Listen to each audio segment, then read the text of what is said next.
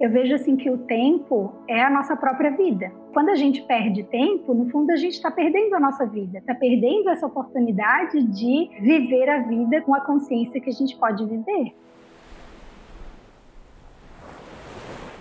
Essa é a doutora Ângela Bueno Becker, médica geriatra com formação em cuidados paliativos, estudiosa da logosofia há três décadas. Para mim, na verdade, é a Angel, minha amiga querida desde o começo da adolescência e com quem aprendi muito sobre amizade, nosso tema de hoje. Eu sou Luciana Branco e você está ouvindo o podcast O Que Sei de Mim. Aqui a ideia é conversar com pessoas que há muito tempo estão na trilha do autoconhecimento e já compartilham o que aprenderam com outras pessoas.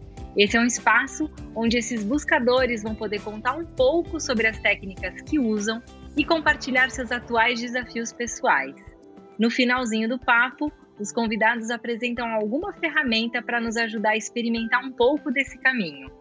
Eu acredito que só o indivíduo é capaz de promover na sua própria vida as transformações que deseja. Não tem pílula mágica, não tem guru, não tem instituição religiosa. O que tem então? Tem o que você sabe sobre você. Bem-vindo ao que sei de mim.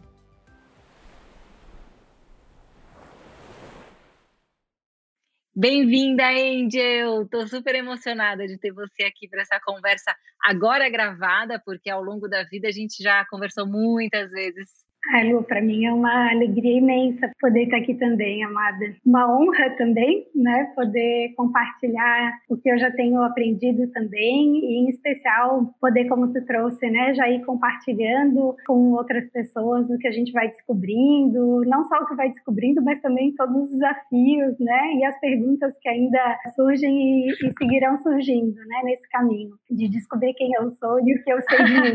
Ótimo, estamos todos no mesmo barco. Angel, eu tenho que sempre começar contando um pouco de como eu conheço os convidados que eu trago aqui. Ninguém vem aqui à toa, todo mundo tem um valor muito especial na minha caminhada, na minha trajetória. E a Ângela eu conheci quando eu estudava na escola, quando eu tinha acabado de mudar de escola, lá pela quinta ou sexta vez que eu mudei de escola. E a gente acabou indo para uma escola inovadora em Florianópolis, chamada Escola Dinâmica. E a Ângela, naquela época, era a sábia da turma. A gente devia ter uns 12, 13 anos. A Ângela era sábia, ela sempre falou baixo, ela conciliava os amigos quando dava treta. Eu imaginava que ela estava buscando também conciliar dentro do peito dela vários dos sentimentos que ela carregava, sempre carregou. E desde lá, a Angela estudava logosofia, uma ciência para a qual ela sempre me convidou. Eu nunca fui formalmente, mas sempre fui impactada pelos benefícios da logosofia na vida da Angela e também pelos livros que ela sempre me deu e depois deu para as minhas filhas. E eu sempre recebi todo esse conhecimento com muito amor e muito agradecimento. A Angela se tornou, para orgulho da turma, a nossa médica geriatra, ou seja, estamos garantidos, e especialista em cuidados paliativos. E eu resolvi trazê-la aqui para a gente conversar de algo que eu respeito muito, que eu valorizo muito, que é a amizade. Então, vai ser um papo bem suave. Eu espero conseguir ser suave como a Ângela é. E aí, para começar, Ângela, eu gostaria que você contasse para todo mundo o que é essa logosofia, essa ciência chamada logosofia. Lu, acho que essa vai ser a pergunta mais difícil que você vai me fazer ao longo dessa conversa.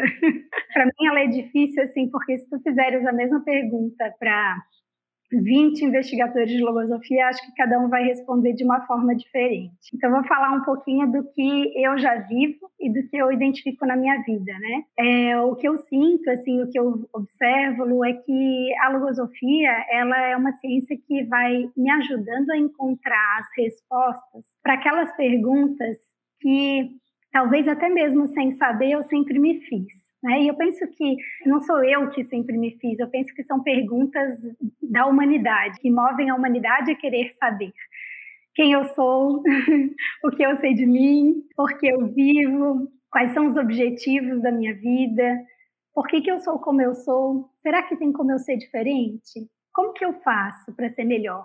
Qual que nasce torto precisa morrer torto? Eu posso avançar nesse processo de conhecimento de mim mesma, de integração, de harmonização com a criação e de conhecimento de verdades ou de conhecimentos que transcendem essa esfera do conhecimento comum. Então, a logosofia tem me ajudado a encontrar respostas na comprovação, no meu dia a dia, não em algo fora da minha vida, né, ou em um momento isolado do que eu vivo, mas nas experiências da minha vida, no dia a dia, as respostas para muitas dessas perguntas. Eu conheci a logosofia, como já comentasse, lá na, na adolescência. E, para mim, assim, o que eu vejo é que são conhecimentos que têm permeado a minha vida, né? Tem me ajudado a encaminhar a minha vida de uma forma a me trazer mais serenidade, me trazer mais esse conhecimento, né? Que, no fundo, eu penso que eu sempre Sabe uma coisa que me passou, que eu acho que vale a pena falar? Que o caminho da logosofia, e eu vejo isso em você, é um caminho que também pode ser trilhado em família, não é isso? Isso. Aqui em casa, por exemplo, eu investigo essa ciência na minha vida, meu marido também, as minhas filhas estudam no colégio logosófico e participam de atividades né, direcionadas para a idade delas. Então, sim, é um caminho que, é, se a gente tiver esse companheirismo, seguindo uma mesma ciência, uma mesma filosofia, uma mesma forma de pensar e de atuar, sem dúvida ajuda muito. Adorei que você falou que vocês se colocam como investigadores da logosofia, é como se fosse uma investigação sobre a sua existência, é isso? Isso, poder transformar a nossa vida em um campo experimental de investigação. Eu me transformar em investigador de mim mesma, como se a minha vida fosse um grande laboratório, né? um grande campo experimental, para que a gente possa aprender, né, Lu? A gente vive tantas experiências difíceis, intensas, bonitas ao longo da nossa vida, por que, que eu não vou aprender com tudo que eu vivo? Por que não extrair um conhecimento de tudo que eu vivo ou de tudo que eu posso, né, ter consciência daquilo que eu vivo? Então vejo que é sim uma grande oportunidade de eu no dia a dia aproveitar a vida como um campo que legal, eu adoro, eu adoro pensar na vida e nessa, nesse caminho, até com esse frescor, né, de uma aventura. A gente está numa aventura, então como que a gente vai lidar com tudo que vai nos acontecer nessa jornada? E aí eu gostaria de trazer um aspecto que eu sempre observei muito em você e acho que complementa e acho que tangibiliza isso que você traz na resposta sobre o que é logosofia, que é a autorresponsabilidade. E aí eu quero te lembrar de um fato que a gente viveu juntas, eu não sei se você lembra, mas eu lembro muito bem e me tocou bastante quando a gente, bom, lá atrás, né, na nossa adolescência, da nossa turma, além de sábia, você também era a nossa amiga estabanada, né? Que às vezes deixava um negócio cair, todo mundo ria, era muito amistoso, então não tinha nenhum desejo de maltratar ninguém, mas era engraçado. E aí eu fui para Barcelona passadas décadas, fui te visitar lá em Barcelona. E aí aconteceu algum desses episódios, né, de da Ângela que eu conhecia na adolescência. E aí você me olhou muito seriamente, muito honestamente, muito calmamente e me falou: é verdade, mas eu já entendi que esse jeito de ser não me ajuda. Eu não quero mais ser assim. Eu lembro que você me falou de um jeito muito bonito, assim, eu não quero ser mais a estabanada. E eu fiquei em silêncio, vendo você se domar naquele momento, né? Olhar para sua fragilidade com muito respeito por um jeito de ser entre muitas aspas, o jeito que você existia naquele momento e respirar e falar, eu quero ser diferente. Então, esse caminho da logosofia é um caminho que ensina muito sobre autorresponsabilidade? Ai, que lindo, que bom poder recordar desses momentos também, Lu. Tu trouxe sobre essa autorresponsabilidade, né? Eu penso que a primeira coisa realmente é eu entender que essas mudanças, na minha forma de ser, elas são possíveis e elas dependem de mim, como traz, né? Depende de mim, não depende de outro fazer por mim. Eu preciso ter um conhecimento e esse conhecimento, sem dúvida, muitos podem me ajudar a alcançar. Mas a mudança interna, essa, é, ela depende de cada um mesmo. Então, nesse processo de olhar para dentro de mim e para conhecer quem eu sou, que é justamente a, a proposta, né, que a logosofia traz, eu vou reconhecendo essas fragilidades, eu vou reconhecendo aquelas partes da minha psicologia que não me deixam muito feliz, que eu não gosto muito de ser daquele jeito, que me trazem dificuldades de convivência ou que me dificultam de alcançar os objetivos que eu me proponho, tanto coisas muito pequenininhas quanto também grandes propósitos de vida. Então, eu penso que esse autoconhecimento ele passa por conhecer essas fragilidades, mas não só conhecer, saber que eu posso mudá-las e ter uma ferramenta para saber como fazer isso. Ser muito grata também ao ser que eu sou, porque mesmo tendo muitas características que eu, digamos assim, não gosto de, de ser daquele jeito, sou eu. E eu preciso ser muito grata a esse ser que eu sou e que me permite viver essa vida e ter a, a possibilidade de, de, melhorar. Nesse conhecimento também é não só conhecer essas fragilidades, mas conhecer também as minhas potencialidades, conhecer as minhas virtudes, conhecer aquilo que eu tenho de bom, conhecer aquilo que que os outros admiram em mim também, saber o que, que eu posso ajudar e ensinar aos outros, conhecer então quais são essas belezas que eu também tenho e quais são os potenciais que eu tenho como ser humano bio, psico espiritual, porque a nossa vida eu entendo que assim esse processo de eu saber quem eu sou, né, de o que eu sei de mim, de conhecer a mim mesma, ele não ele não deve ser só para eu ser mais boazinha, para eu não brigar em casa, para eu ser uma mãe melhor. A minha intuição assim me faz formar uma imagem de que é para algo muito grande, não é para eu ser melhor só nos aspectos comuns da minha vida, é para eu ser assim esse potencial de ser humano, digamos quase que de ser divino, né? Que, que eu penso que a gente pode alcançar. Com certeza, que lindo. Eu tô totalmente de acordo, que é como se a gente tivesse aqui nessa jornada o potencial de encontrar a nossa melhor versão. E para isso é fundamental que a gente inclua todas as versões. Então, viver só num lado achando, nossa, como eu sou incrível, é uma perda de oportunidade de se desenvolver em muitos outros aspectos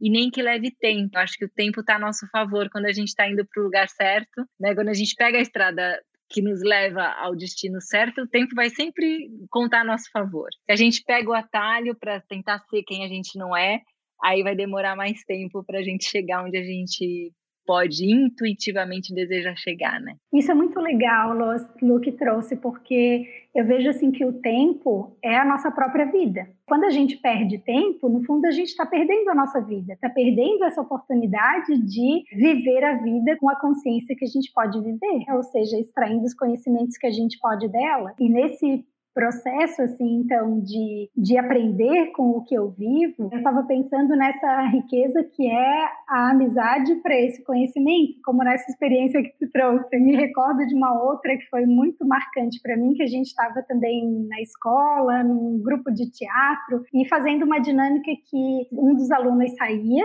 e os outros tinham que trazer uma definição de quem era aquela pessoa, uma característica que ela tinha que era bastante marcante para aquela pessoa, para aquele colega. E aí saiu uma amiga e a gente ficou, ah, ela é muito alegre, ela é muito estudiosa, ficou trazendo uma série de características até que o grupo chegasse a um consenso de qual era que a gente ia escolher para aquela amiga que tinha saído. E aí quando essa amiga voltava, ela tentava descobrir então qual era a característica que aqueles colegas tinham descrito dela. E aí, quando chegou a minha vez, eu recordo assim que eu saí e eu fiquei, né, lá na minha imaginação, ah, eu acho que vão dizer que eu sou muito alegre, eu bem acho que vão dizer que eu sou muito amiga ou que eu sou muito simpática, e realmente aquilo já era algo que eu conhecia de mim, porque eu, eu era assim aquelas características. Mas quando eu voltei, eu fiquei muito surpresa, porque a característica que eles me definiram era que eu era estranha. Depois eu pensei assim, como assim estranha, né? O que, que isso quer dizer?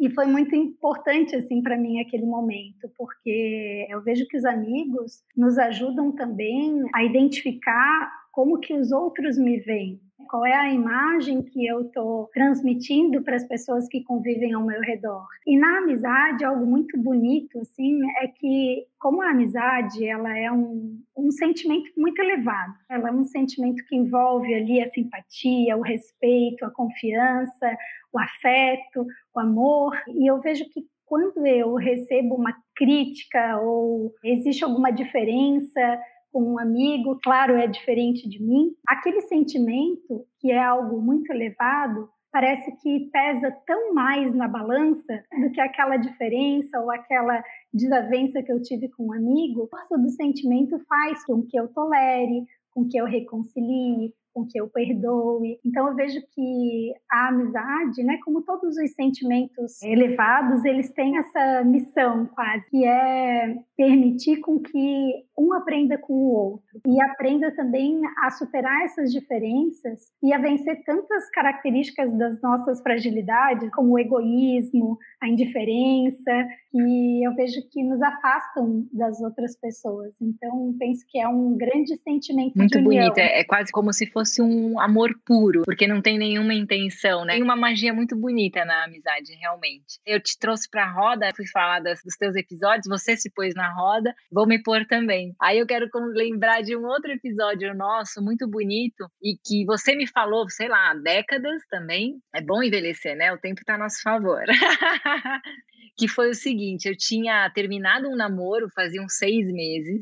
E aí, depois de seis meses de terminado o namoro, eu, nos meus processos lentos e profundos, acordei um dia triste e achei que eu estava triste porque eu tinha terminado aquele namoro. Tive a brilhante ideia de escrever uma carta para pedir para voltar. Então eu fui, escrevi a carta, maravilhosa, tararau. Quando eu li a carta, não tinha nenhuma verdade naquelas palavras.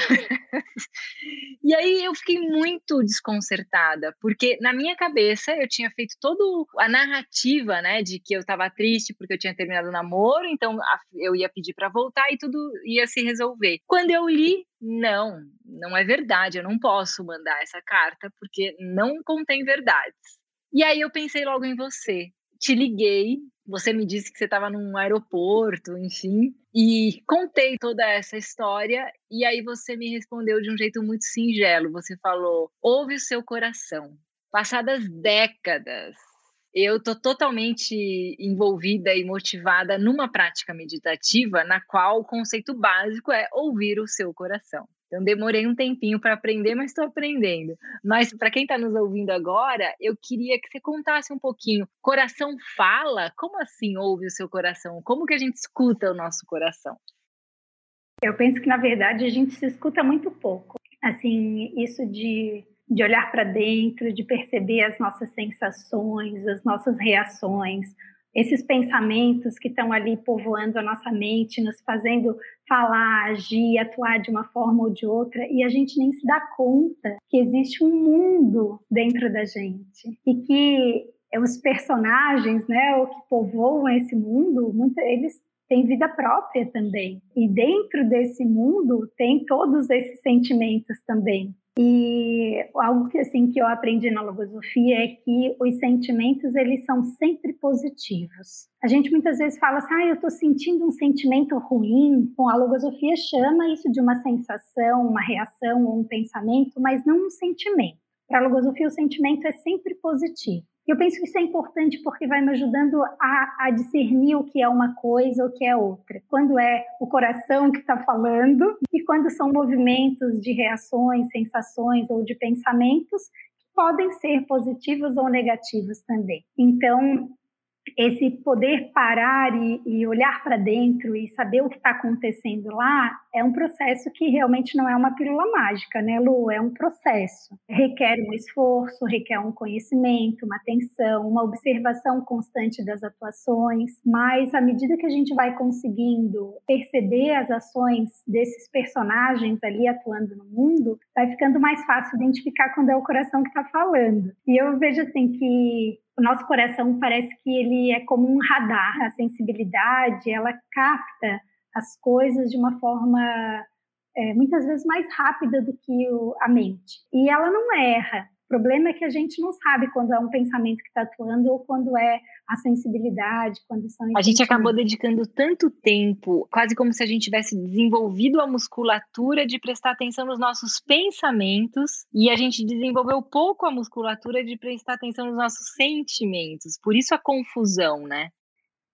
Sim, é, mas eu até me pergunto, né, Lu, assim, eu vejo que esse observar os pensamentos, eu ainda entendo que a gente faz muito pouco. Os sentimentos, talvez menos ainda, mas os pensamentos, eu vejo que a gente identifica muitas vezes as consequências, depois que já atuou. Quando eu brigo, quando eu discuto com alguém, quando eu xingo alguém no trânsito, quando eu fico impaciente com uma filha, é a manifestação já externa do pensamento. Mas como é que é lá dentro da minha mente? Será que eu consigo identificar ele atuando lá dentro da mente ainda?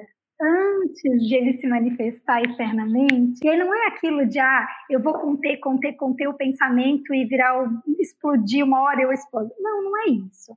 É mudar o pensamento lá dentro.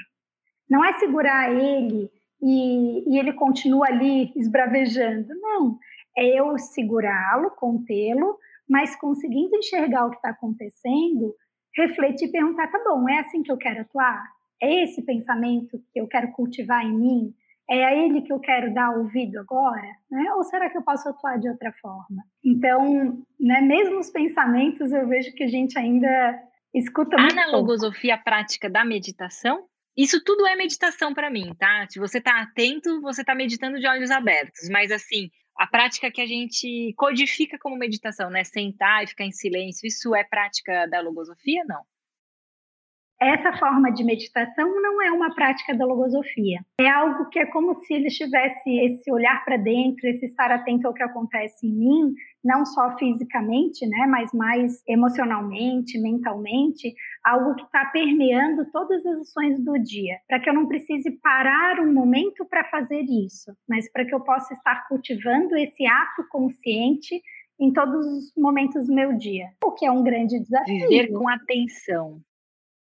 É, exato. Mas sim, em muitos momentos, o método logosófico, porque a logosofia ela tem um método, né? Então, ela tem o conhecimento, que é esse conhecimento que a gente está conversando aqui, né? Não são conhecimentos comuns, são conhecimentos que transcendem esse conhecimento comum, ou seja, são conhecimentos transcendentes que estão espalhados por toda a criação, né? Por muitas filosofias, ciências, enfim, mas que a logosofia agrupa esses conhecimentos e apresenta de uma forma muito didática. Então, no método logosófico, que vai então me trazendo como uma ferramenta para eu fazer com que esses conhecimentos passem a fazer parte da minha vida através de uma aplicação, né, na minha própria vida, esse método tem como parte dele esses momentos de parar e anotar o que eu vivo, recordar, refletir, registrar, estudar então, são muitos momentos em que é, o convite é isso, né? Para que eu pare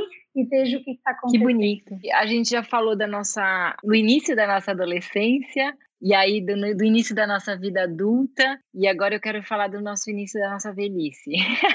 Puxar um pouquinho a sua prática como médica e geriatra, eu achei lindo quando você escolheu, você me disse que ia escolher fazer geriatria, e uma vez você me disse, logo assim que você me falou, ah, eu vou me especializar em geriatria, eu falei, que legal! E aí a gente começou a conversar, e aí você me disse uma coisa que eu também não esqueci. Olha quantas coisas você me disse que eu não esqueço. Você falou que uma pessoa idosa é sempre tudo aquilo que ela foi a vida inteira, só que mais. Então, alguém que foi muito engraçado na vida inteira, quando vira um senhor, uma senhora, vira uma senhora muito mais engraçada. Uma pessoa depressiva também. Então, quem andou borocochô durante a vida, provavelmente vai ser um idoso também mais entristecido. E aí eu te pergunto, o quanto o caminho do autoconhecimento é importante para o envelhecimento saudável? Nossa, Lu, que pergunta legal, porque eu penso que justamente a oportunidade da vida é para que a gente vá buscando superar aquelas características que a gente tem e que não são boas se eu sou uma pessoa brava, quando eu envelhecer eu vou ser ainda mais brava. Então é que grande oportunidade a gente saber isso, né, para acelerar o passo e não deixar esse problema para a Ângela do futuro resolver. e ao mesmo tempo. Sim, aliviem os consultórios dos geriatras, gente. é. e ao mesmo tempo saber que aquilo que eu estou me esforçando para cultivar em mim hoje de bom, que esse ser do futuro vai herdar esse esforço. Então isso também é muito bonito de eu pensar nisso. E algo que eu vejo muito, assim, é tão importante, assim, é tão significativo, mas nesse contato com o cuidado paliativo também, que é algo que sempre me encantou, assim, cada vez a gente presencia mais, que é essa sensação de vazio que muitas vezes a gente já sente, assim, no ser humano, as pessoas já sentem desde a adolescência ou da vida adulta, mas que na velhice isso se intensifica ainda mais, porque surgem muitas perguntas frente assim, e agora? Vivi a minha vida inteira trabalhando, me dedicando para conquistar coisas, e agora? O que, que eu faço? O que, que eu vou levar dessa vida? Eu tenho entendido assim que quanto mais realizações positivas, quanto mais bens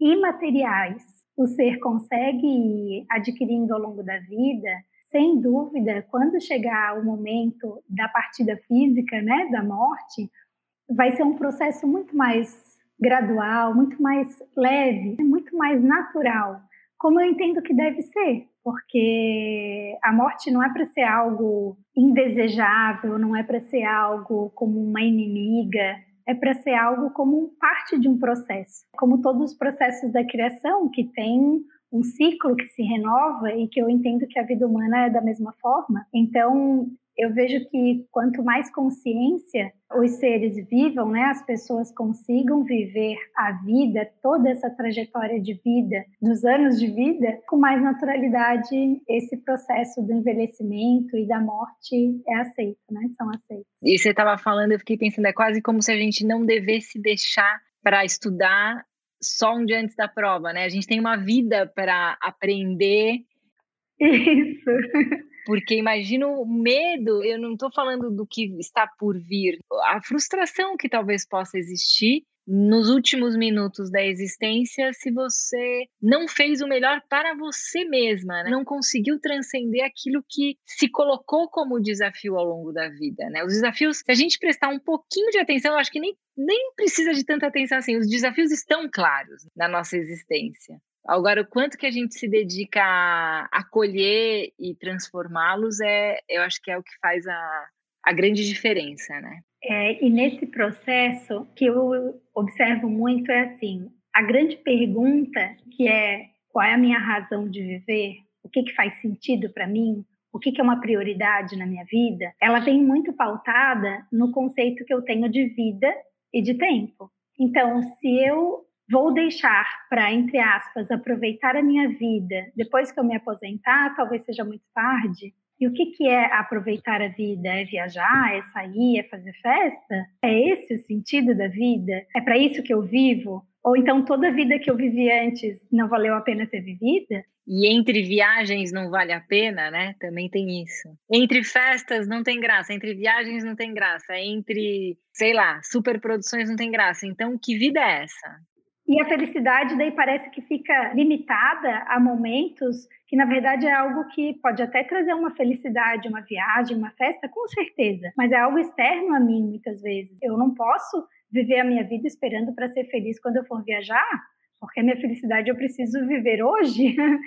Então, nesse processo assim de, de viver a vida, eu vejo que muito de eu buscar a resposta para essa pergunta: por que eu vivo? O que, que faz sentido para mim? Então, porque se para mim faz sentido eu pensar que eu não vivo só para trabalhar e para ganhar dinheiro, o que faz sentido para mim é que eu vivo para me superar, para ser uma pessoa melhor, para ser uma Ângela melhor e para poder também estender esse bem para poder ajudar a humanidade, isso para mim faz sentido. Então eu vou aproveitar todos os momentos da minha vida para colocar isso em prática. E aí todos os momentos é o momento que eu estou em casa com as minhas filhas, é o momento que eu estou estudando, é o momento que eu estou trabalhando, é o momento que eu estou fazendo uma atividade de lazer. Todos os momentos servem para que eu viva a vida como um campo experimental para eu ser melhor e para eu fazer o bem. Quando eu vivo dessa forma, o futuro eu já vou ter uma bagagem muito rica, né, de daquilo que que fez sentido. Não sinto essa sensação de vazio que traz tanto sofrimento, tanta desesperança, né? E que deve ser muito assustador sentir isso ali né, nesse momento. A gente já vive uma sociedade que tem um contexto desse grande ponto de interrogação sobre a morte. A gente fala muito pouco sobre a morte, então estar ali não preenchido de si mesmo deve ainda ser mais dolorido, né? E Angel, nesse seu caminho todo, que eu sei que dura pelo menos 30 anos, olha só, E você já contou aqui bastante dessa jornada, dessa aventura que pode ser a vida, de se transformar, e eu sei, sou testemunha de quanto você se dedica realmente né, a esse estudo e a essa prática de se transformar uma pessoa melhor, para você mesma, antes de tudo, e para os outros à sua volta.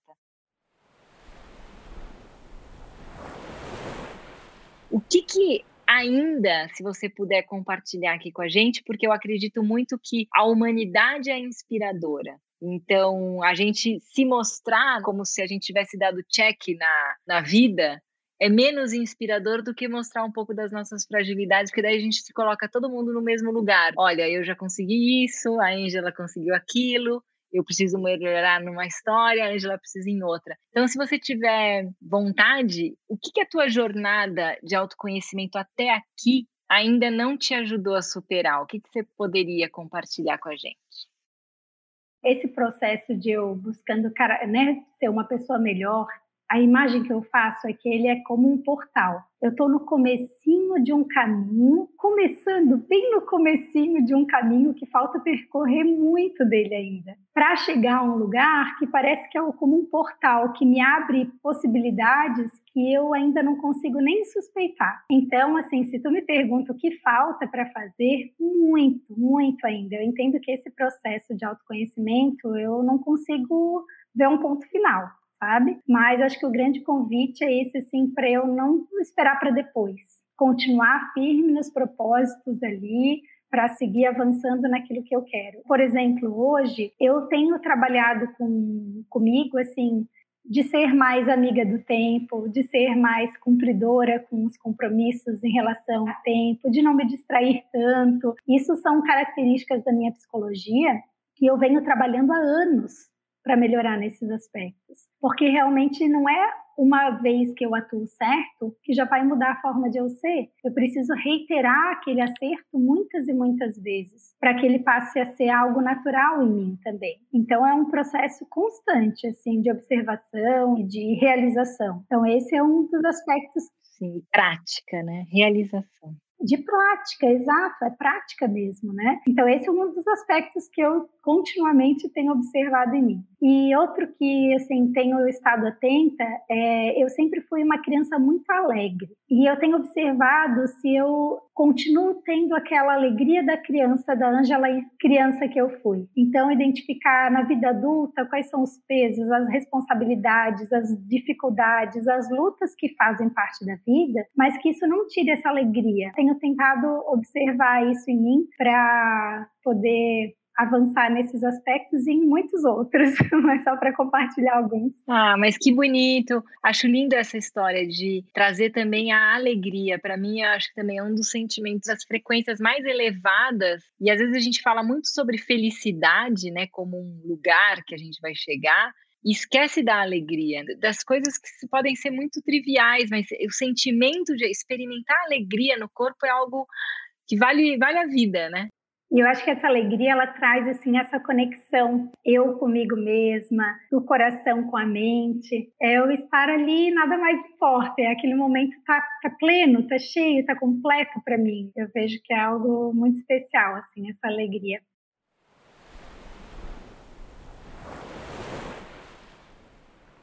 Bom, para variar, agora os papos parece que cada episódio a conversa anda mais rápido, então a gente vai precisar marcar um segundo episódio. Mas a gente já está acabando, você acredita? De conversar nesse. Já estamos chegando aqui ao final. Eu queria muito te agradecer esse tempo, todas as falas suas para mim ao longo da vida e eu espero que elas ecoem também em quem está nos escutando, assim como elas sempre ecoaram em mim. E te pedir alguma dica. E não sei se é a doutora Ângela que quer falar, ou se é a Angel, ou se é a Ângela, mas o que, que essa pessoa de hoje diria para quem está nos ouvindo? Acho que pensando nessa trilha, né? Nessa trilha da vida. Que, que dica você deixaria?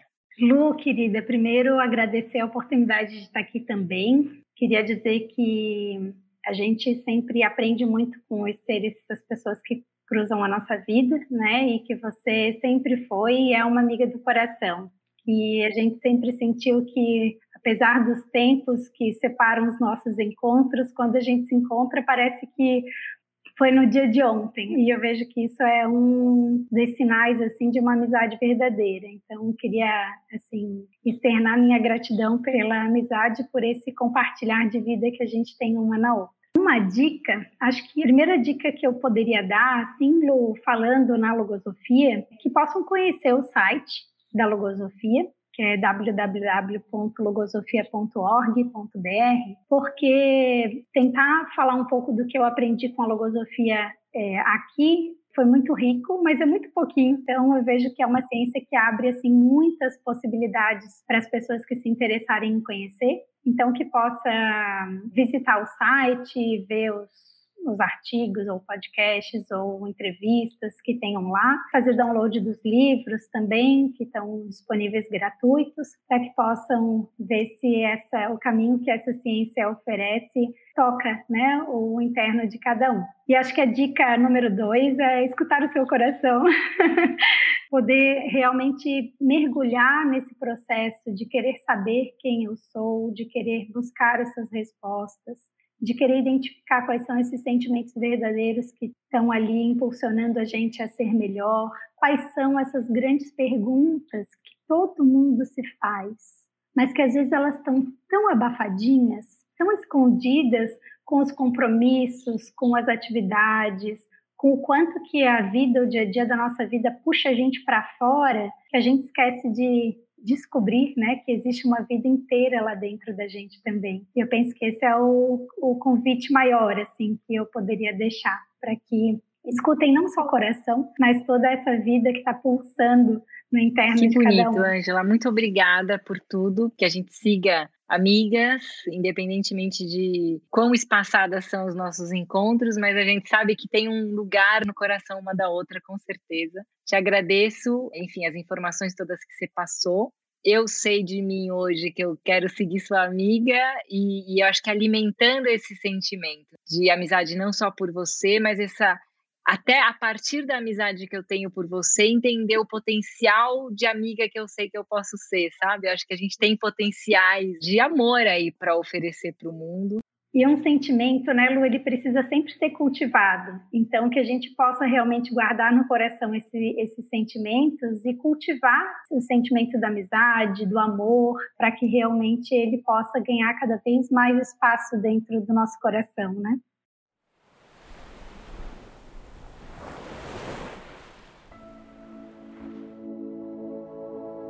O que sei de mim é uma produção da Querovi Podcasts e agora conta com o apoio da Pepita. A edição e a produção do áudio são de Mariana Garcia.